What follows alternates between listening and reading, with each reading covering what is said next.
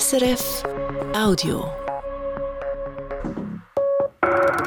12.30 Uhr Rendezvous. Das sind die Mittagsinformationen von Radio SRF. Wege aus der Wohnungsnot. In den Agglomerationen haben wir doch mehr und mehr Büroliegenschaften, wo nicht mehr genau weiß, was man mit denen machen soll langfristig. Wenn aus Büros Wohnungen werden, unser Schwerpunkt. Atombomben in Europa? Plötzlich wird das lang Undenkbare diskutiert, aus Angst vor Russland. Archäologie in Afghanistan. Grabräuber zerstören systematisch Fundstätten, zeigen Satellitenaufnahmen. Aber man kann auf alle Fälle sagen, dass die Schäden immens sind, sagt der Archäologieprofessor Mirko Nowak im Rendezvous-Interview. Das heiße Dossier Schweiz-EU.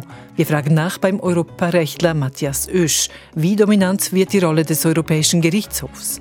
Wir sind tatsächlich bereits heute stark vom EU-Recht prägt, und zwar sowohl vom EU-Recht ganz allgemein wie auch von der EuGH-Urteil im Besonderen. Ähm, ich glaube sogar deutlich mehr, als wir uns dessen bewusst sind. Das Tagesgespräch um eins.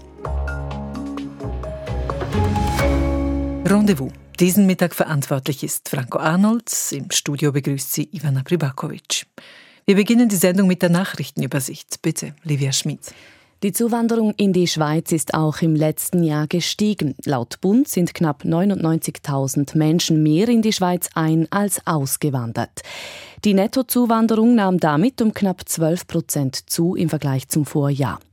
Insgesamt sind gut 181.000 Menschen in die Schweiz gezogen. Fast drei Viertel der Zugewanderten kamen aus einem EU- oder EFTA-Staat. Hauptgrund sei die hohe Nachfrage auf dem Arbeitsmarkt, schreibt der Bund.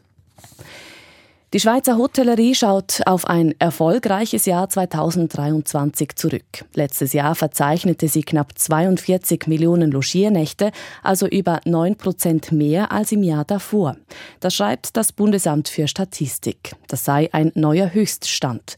Zu verdanken sei der neue Rekord vor allem den ausländischen Touristinnen und Touristen, heißt es.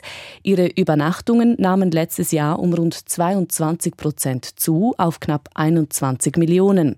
Die Zahl Übernachtungen der inländischen Gäste sei hingegen leicht zurückgegangen, auf ebenfalls rund 21 Millionen.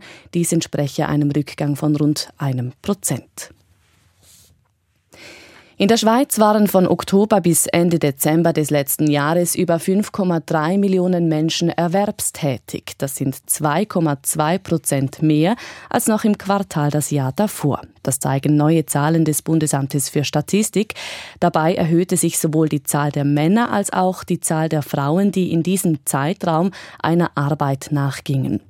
Das Bundesamt für Statistik unterscheidet zwischen Erwerbstätigen mit Schweizer Pass und ausländischen Erwerbstätigen, während bei Schweizerinnen und Schweizern eine Zunahme von 0,8 Prozent im Vorjahresvergleich zu verzeichnen ist, waren es bei den ausländischen Erwerbstätigen über 5 Prozent mehr. Das albanische Parlament hat am Morgen das umstrittene Migrationsabkommen mit Italien ratifiziert. Damit kann Italien auf albanischem Territorium Flüchtlingslager einrichten.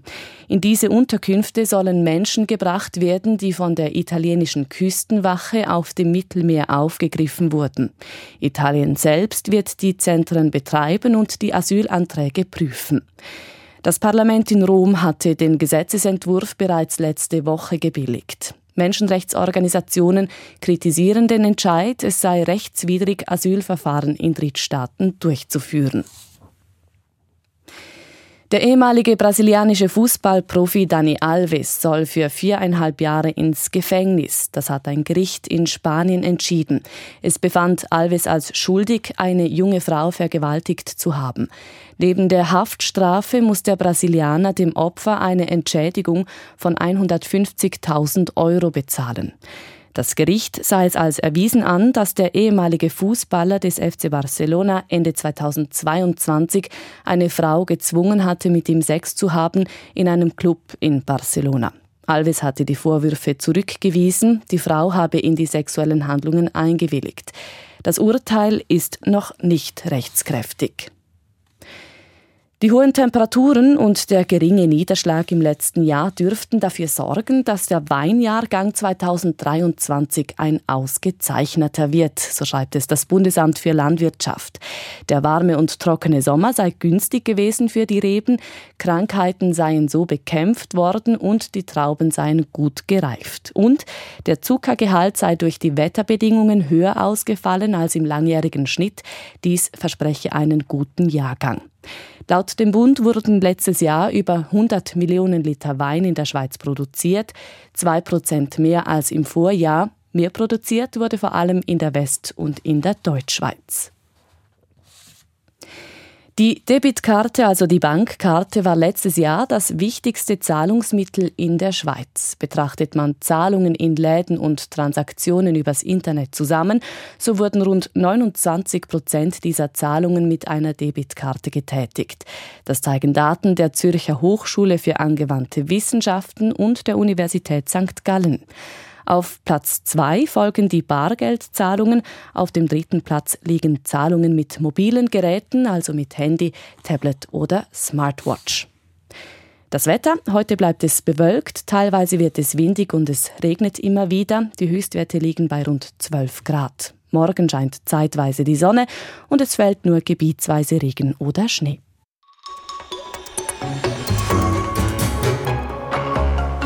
In der Schweiz herrscht Wohnungsmangel. Nur elf von 1000 Wohnungen stehen leer.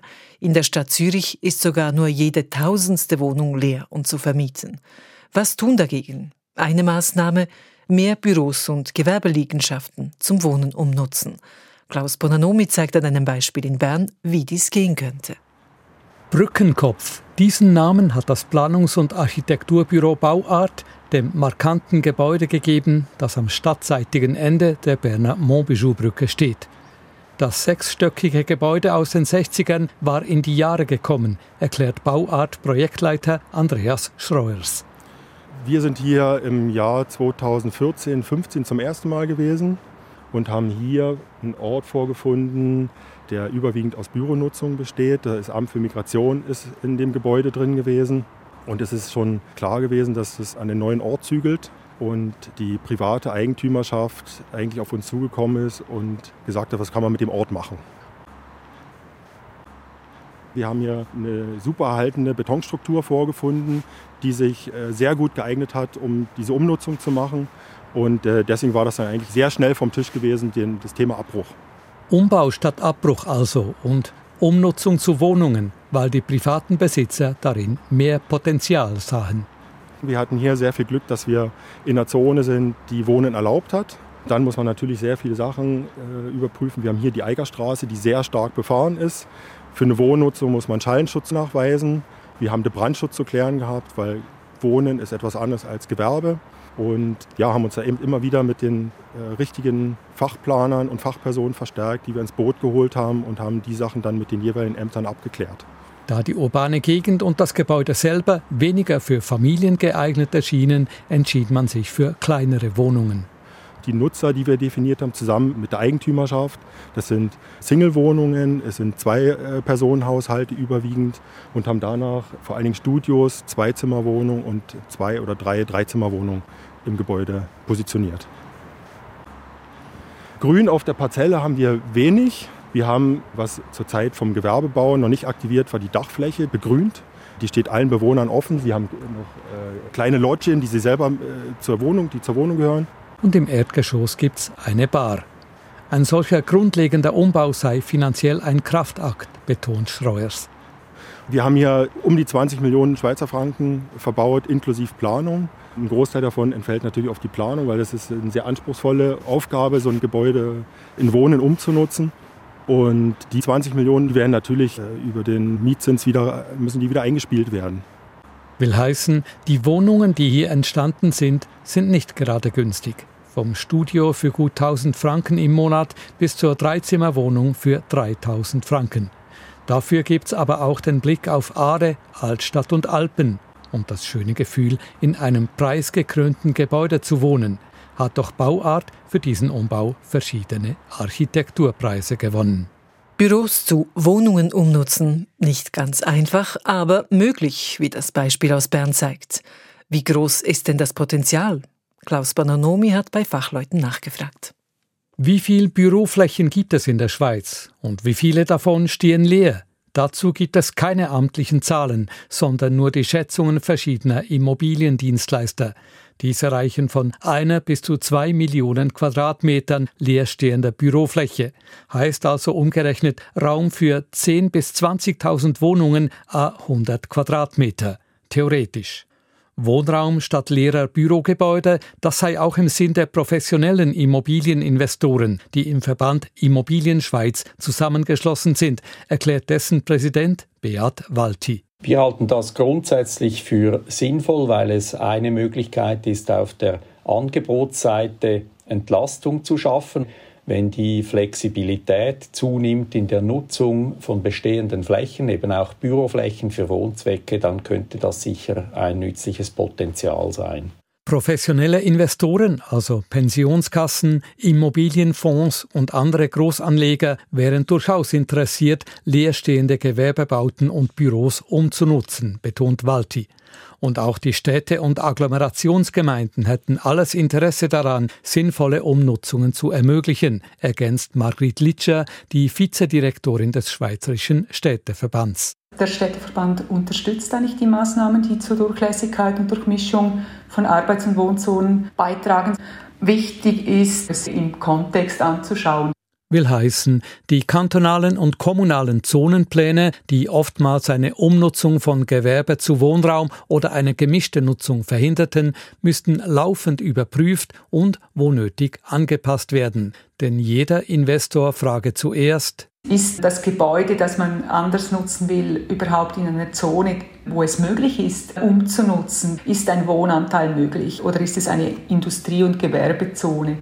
Insbesondere an den Stadträndern und in den Agglomerationen wären Umzonungen und Umnutzungen oftmals sinnvoll, erläutert der UBS Immobilienexperte Matthias Holzhey. In den Agglomerationen haben die institutionellen Investoren häufig Leerstände von 20 Prozent im Durchschnitt in ihren Büroliegenschaften und dann auch viele Gebäude, die vielleicht sogar ein Drittel der Fläche leer stehen oder mehr. Dort ist die Revitalisierung des Büros eine sehr unsichere Sache, völlig unklar, ob ich dann später einen Mieter finde. Dort ist natürlich dann die Umnutzung als Wohnung plötzlich sehr viel attraktiver. Der Bedarf an Büroflächen wird in absehbarer Zeit eher sinken, erwartet Holzhey. Man werde nicht mehr so viel Fläche brauchen wie vor Corona und vor dem Homeoffice, so der UBS-Experte. Home statt Office also? Doch ob dies möglich sei, das müsse letztlich für jedes einzelne Gebäude angeschaut werden. Kann man dieses Gebäude überhaupt irgendwo sinnvoll als Wohnung nutzen? Denken Sie nur an die Raumtiefe. Sie haben bei Bürogebäuden haben Sie viel weniger Fenster. Die Gebäude sind tiefer, das heißt, Sie haben dann viele Räume, die keine Fenster mehr haben. Da müssen Sie alle Sanitäranlagen einbauen, die Stalldichtung, die Wärmedämmung. All diese Sachen sind eigentlich ganz unterschiedlich als bei Wohngebäuden. So dass Umbauten entweder sehr teuer würden oder gar unmöglich seien. In vielen Fällen aber lohne sich eine Investition langfristig, denn wenn man jetzt die Rentabilitätsrechnung macht, Sie haben ein altes Gebäude, da verdienen Sie vielleicht 200 Franken auf den Quadratmeter. Die neuen Wohnungen vermieten Sie dann für 300 Franken den Quadratmeter. Und das führt dann dazu, bei so einer Sanierung, dass man dann den Kapitalwert eines Quadratmeters, in dem Fall beispielsweise von 5.000 Franken auf 10.000 Franken, verdoppeln kann. Und diese Differenz, diese 5.000 Franken, die kann ich natürlich investieren in die Umnutzung. Klar ist aber, eine Sofortmaßnahme gegen den Wohnungsmangel sind solche Umnutzungen nicht. Insbesondere wenn Zonenplanänderungen nötig sind, kann es mehrere Jahre dauern, bis aus einem Bürogebäude ein Wohnhaus wird.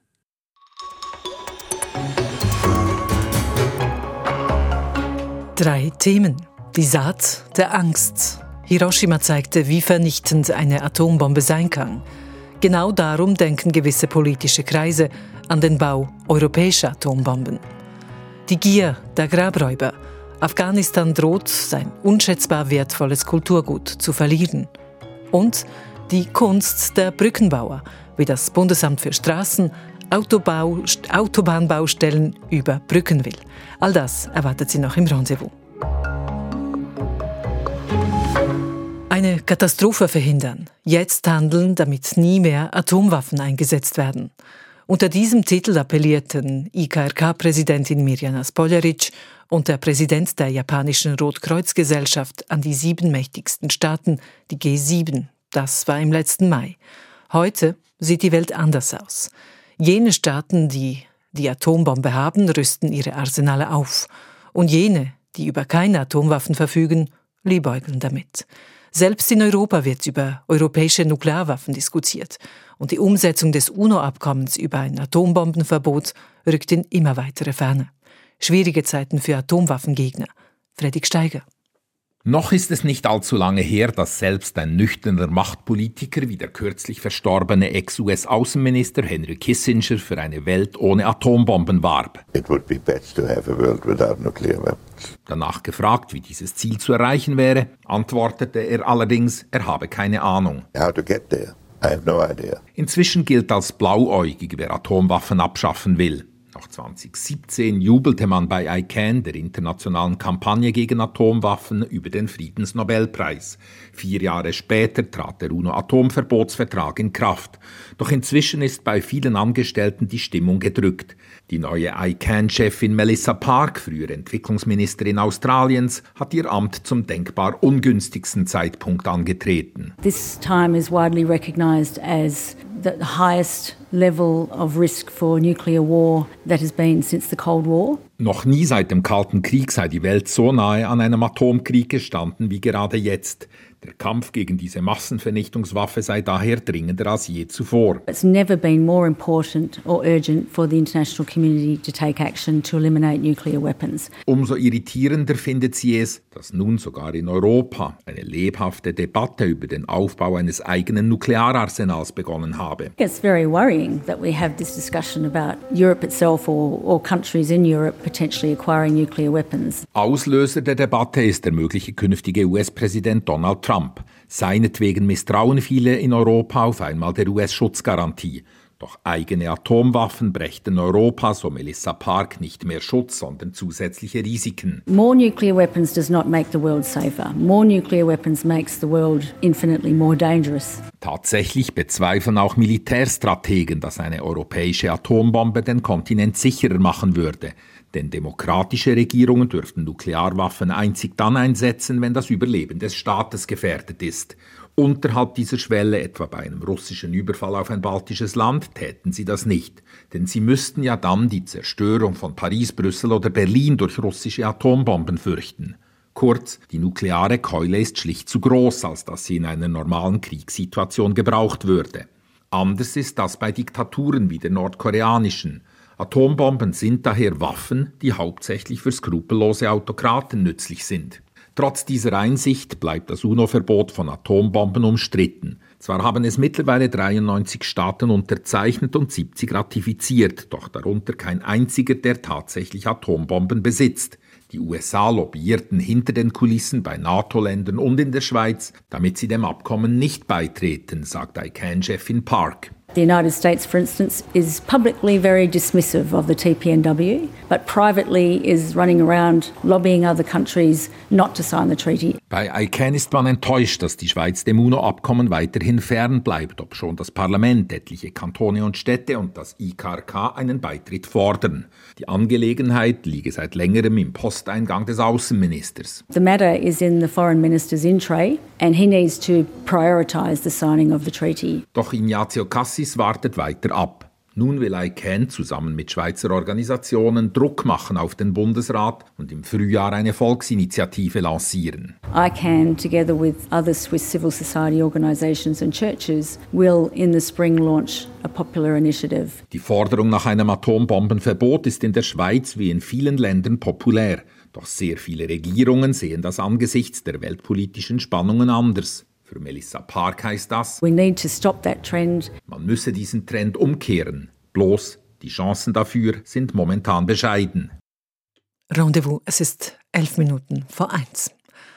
Afghanistan. Heute ist das Land meist in den Schlagzeilen wegen der Taliban, wegen Gewalt und Ausgrenzung von Frauen. Aber Afghanistan hat auch eine andere Seite. Das Land hat ein reiches Kulturerbe, das weit in die Vergangenheit zurückreicht.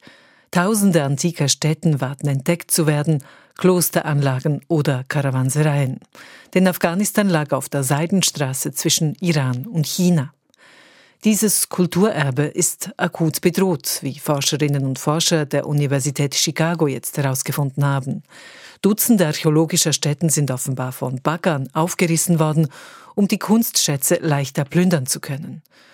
Mirko Nowak ist Professor für vorderasiatische Archäologie an der Universität Bern. Ich fragte ihn, wie groß ist der Schaden in Afghanistan kulturgeschichtlich? Das lässt sich eigentlich gar nicht genau beziffern. Das Problem ist, dass wir ja keine direkten Informationen vor Ort sammeln können, sondern angewiesen sind auf die Satellitenbildauswertungen und gelegentlichen Informationen, die man aus dem Land bekommt.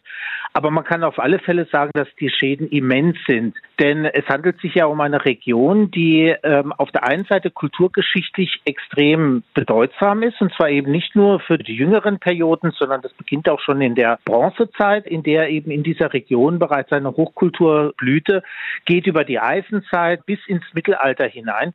In all diesen Perioden war diese Region, dieses antike Baktrien, von äh, herausragender Bedeutung. Dem steht gegenüber, dass man in den vergangenen Jahrzehnten eigentlich immer nur kleine Zeitfenster hatte, in denen dort archäologisch gearbeitet werden konnte. Das heißt also, dass wir relativ wenig wissen über die kulturgeschichtliche Entwicklung vor Ort selbst, verglichen mit dem Reichtum, den wir dann dort erwarten dürfen an Informationen. Viele dieser offenbar zerstörten Städten liegen in der Region, wie Sie gesagt haben, wo das antike Baktrien lag. Eine Region, die eigentlich auch bekannt ist für Goldfunde, Goldmünzen. Wenn jetzt Grabräuber Goldschätze ausgraben, haben die aber einen viel größeren Wert als den nominellen Goldwert.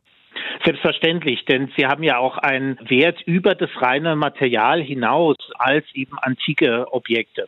Der Nachteil für die Händler, wenn sie mit den Antiken handeln, ist, dass man sich sehr schnell im illegalen Bereich bewegt. Wenn man jetzt das Gold einfach einschmilzt, hat man zwar einen sehr viel geringeren Ertrag, aber der ist dafür risikoloser für sie. Das heißt, man wird abwarten müssen, inwieweit die Stücke als Originale auf den Markt geschwemmt werden oder inwieweit sie eben einfach eingeschmolzen und, und als Material verkauft werden. Immer wieder ist ja auch die Rede von der Schweiz als Drehscheibe von geplünderten archäologischen Funden. Wie weit muss man eigentlich vorsichtig sein hierzulande, dass man nicht ein solch illegal ausgegrabenes Artefakt aus Afghanistan kauft? Naja, ganz grundsätzlich sollte man eigentlich auch vom antiken Handel die Finger lassen. Also in der Schweiz ist die Situation sicherlich um einiges besser geworden in den vergangenen Jahrzehnten. Hier hat sich die rechtliche Situation sehr stark gebessert. Also so gibt es mittlerweile eine Beweisumkehr. Also ich muss jetzt nicht mehr beweisen, dass ein Händler mit illegalen Antiquitäten handelt, sondern er muss beweisen, dass er legal in den Besitz dieser Objekte gekommen ist. Aber nichtsdestotrotz, es gibt ja immer wieder auch die Möglichkeit, solche Persilscheine zu bekommen, also äh, gefälschte Nachweise, dass die Objekte schon vor dem Stichtag 1970 eben im äh, Umlauf gewesen sind. Das ist halt leider Gottes auch schon mehrfach nachgewiesen worden. Wie groß ist eigentlich das Problem der Raubgrabungen in Afghanistan ganz grundsätzlich? Das ist natürlich immens groß, weil es faktisch kein Antikengesetz mehr gibt, das diese Aktivitäten einschränkt. Und im Gegenteil, aufgrund des ideologischen Hintergrundes der Taliban ist es durchaus so, dass die Leute regelrecht ermuntert werden, solche Raubgrabungen durchzuführen. Auf der anderen Seite ist natürlich auch die materielle Not, die entstanden ist in Afghanistan durch die wirtschaftliche Situation, eine starke Motivation für sehr viele einfache Leute, sich eben mit diesen Raubgrabungen einen gewissen Unterhalt zu verdienen wenn solche archäologischen Stätten einfach so mutwillig zerstört werden, um das quasi Wertvolle herauszuholen, wird alles, was den Kontext ausmacht, natürlich mit zerstört. Darum auch die Frage, was lässt sich denn möglichst schnell gegen diese Tendenz unternehmen? Ja, leider sind möglichst schnelle Aktivitäten kaum möglich. Nicht? Also in den meisten Ländern, in denen ebenfalls Phasen solcher intensiven Raubgrabungstätigkeiten zu vermerken waren, konnten diese eigentlich nur eingedämmt werden, indem einerseits vor Ort eben die rechtliche Situation verändert wurde, andererseits aber eben halt auch eine gewisse Bildung vor Ort erfolgte. Das heißt, dass man den Leuten eben klar macht, dass eine Dauer, ein dauerhaftes Einkommen über beispielsweise Kulturtourismus eben nur nur möglich ist, wenn diese Kulturstätten erhalten bleiben. Während wenn sie zerstört sind, hat man zwar einen kurzen Verdienst mit den Objekten, die man da geraubt hat, aber eben auch nur einen sehr kurzfristigen. Das ist eben alles im Moment in Afghanistan nicht möglich. Das heißt also, die einzigen Möglichkeiten, die man von außen hat, das Ganze zu unterbinden, ist den Handel mit den Objekten äh, einzudämmen. Heißt also eben diese, vor allen Dingen diese Zwischenhändler und aber auch die Absatzmärkte so stark unter Druck zu setzen, dass sich dieser Handel nicht mehr rentiert. Sagt Archäologieprofessor Mirko Nowak im Rendezvous.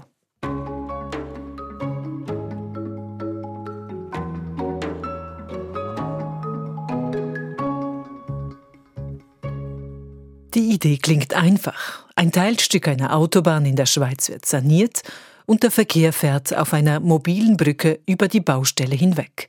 In, den, in, der Nacht wird die Brücke dann um 100 Meter verschoben, damit am nächsten Tag das nächste Autobahnstück saniert werden kann. Soweit die Idee namens Astra Bridge. In der Praxis führte sie vor zwei Jahren aber zu Irritation bei den Automobilistinnen und Automobilisten und zu Stau. Das Bundesamt für Straßen, Astra, hat die Brücke deshalb wieder aus dem Verkehr gezogen.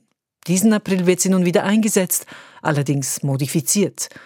Alex Moser hat sich angeschaut, ob sich die Brücke inzwischen besser befahren lässt. Von einem Millionenflop war in verschiedenen Medien die Rede oder von einem Debakel, denn die Astra Bridge wurde von vielen als Grund für lange Staus gesehen. Der Leiter der zuständigen Astra-Filiale Zoffingen, Richard Kocherhans, gibt zu, es gab Probleme bei der Auffahrt auf die Brücke. Die Rampen waren zu steil, das hat einen Schlag gegeben. Das hat dazu geführt, dass die Fahrzeuge zu langsam über die Brücke gefahren sind. Das haben wir als Auslöser genommen, um jetzt die Brücke zu modifizieren. 20 Millionen Franken hatte das 257 Meter lange Brückenbauwerk auf Rädern ursprünglich gekostet. Nun sind durch die Modifizierungen noch einmal 5 Millionen Franken dazugekommen, erklärt der Astra Bridge Erfinder Jörg Merian. Wir haben die Brücke beidseitig um 10 Meter verlängert, also total um 20 Meter verlängert und haben die Neigung auf 1,25 Prozent reduziert. Ursprünglich hatten wir eine Neigung von 6,1 Prozent. Die Auffahrt auf die Brücke ist nun deutlich flacher. Die Hoffnung ist groß, dass die Automobilistinnen und Lastwagenfahrer nun nicht mehr so stark abbremsen, sondern wie geplant mit 60 Kilometern pro Stunde auf die Brücke auffahren. Dies wurde mehrfach getestet mit Sportwagen, Bussen, Lastwagen und auch Kantonspolizist Boris Boss, zuständig für die Solothurner Autobahnen, ist mit Blaulicht deutlich schneller als erlaubt darüber gefahren. Mit einem heutigen Fahrzeug, welches auf der Straße verkehrt, ist die Brücke problemlos, also wirklich problemlos mit den vorgeschriebenen 60 km/h zu befahren. Kritik kam auch aus der Lastwagenbranche. Durch die steile Auffahrt geriet so manche Ladung ins Rutschen. Nun sollte auch dies nicht mehr passieren. Daniel Dreyer, Besitzer des gleichnamigen Transportunternehmens, zeigt es uns. In seinem großen Lastwagen mit einem besonders tief liegenden Anhänger fährt er mit gegen 60 Kilometern pro Stunde auf die Brücke zu. Jetzt haben wir dann die 60 erreicht. Jetzt gehen wir auf die Bridge. Schön ruhig bewahren. Drauf fahren. Und nach der Britsche wieder beschleunigen auf 80 und dann ist das eigentlich schon erledigt. Das Rumpeln auf dieser Brücke sei vergleichbar mit einem Bahnübergang. Das Hauptproblem war und ist aus seiner Sicht die ungewohnte Verkehrssituation. Der Stau verursacht eigentlich durch Leute, die Angst haben. Das Gleiche kann man sagen, wenn einer das erste Mal ins Gotthardloch hier fährt, hat er Angst und dann fährt er nur 60 statt 80. Oder? Das ist etwa der gleiche Effekt. Oder? Trotz der Kritik in der Vergangenheit ist das Bundesamt für Straßen weit weg von einem Projektabbruch. Aufgrund des hohen Verkehrsaufkommens ließen sich Bauarbeiten sonst kaum mehr durchführen.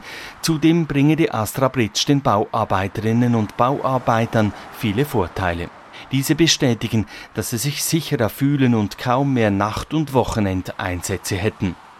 Astra Regionenleiter Richard Kocherhans ist also überzeugt von diesem mobilen Brückenbauwerk und doch auch ein wenig nervös. Einerseits bin ich überzeugt, dass es funktioniert, weil wir jetzt intensive Fahrtests wieder gemacht haben und uns alle Testfahrer bestätigt haben, das funktioniert. Andererseits wissen wir nicht, wie die Verkehrsteilnehmenden jetzt diese Brücke annehmen, wie effektiv dann gefahren wird. Und das gibt schon eine Grundspannung. Ab April wird er wohl öfter als sonst den Verkehr auf der A1 beobachten. In Richtung Zürich wird die Brücke auf der Höhe der Stadt Solothurn wieder eingesetzt und darunter der Autobahnbelag saniert. Alex Moser. So viel vom Rendezvous für heute. Am Mikrofon war Ivana Pribakovic. Das war ein Podcast von SRF.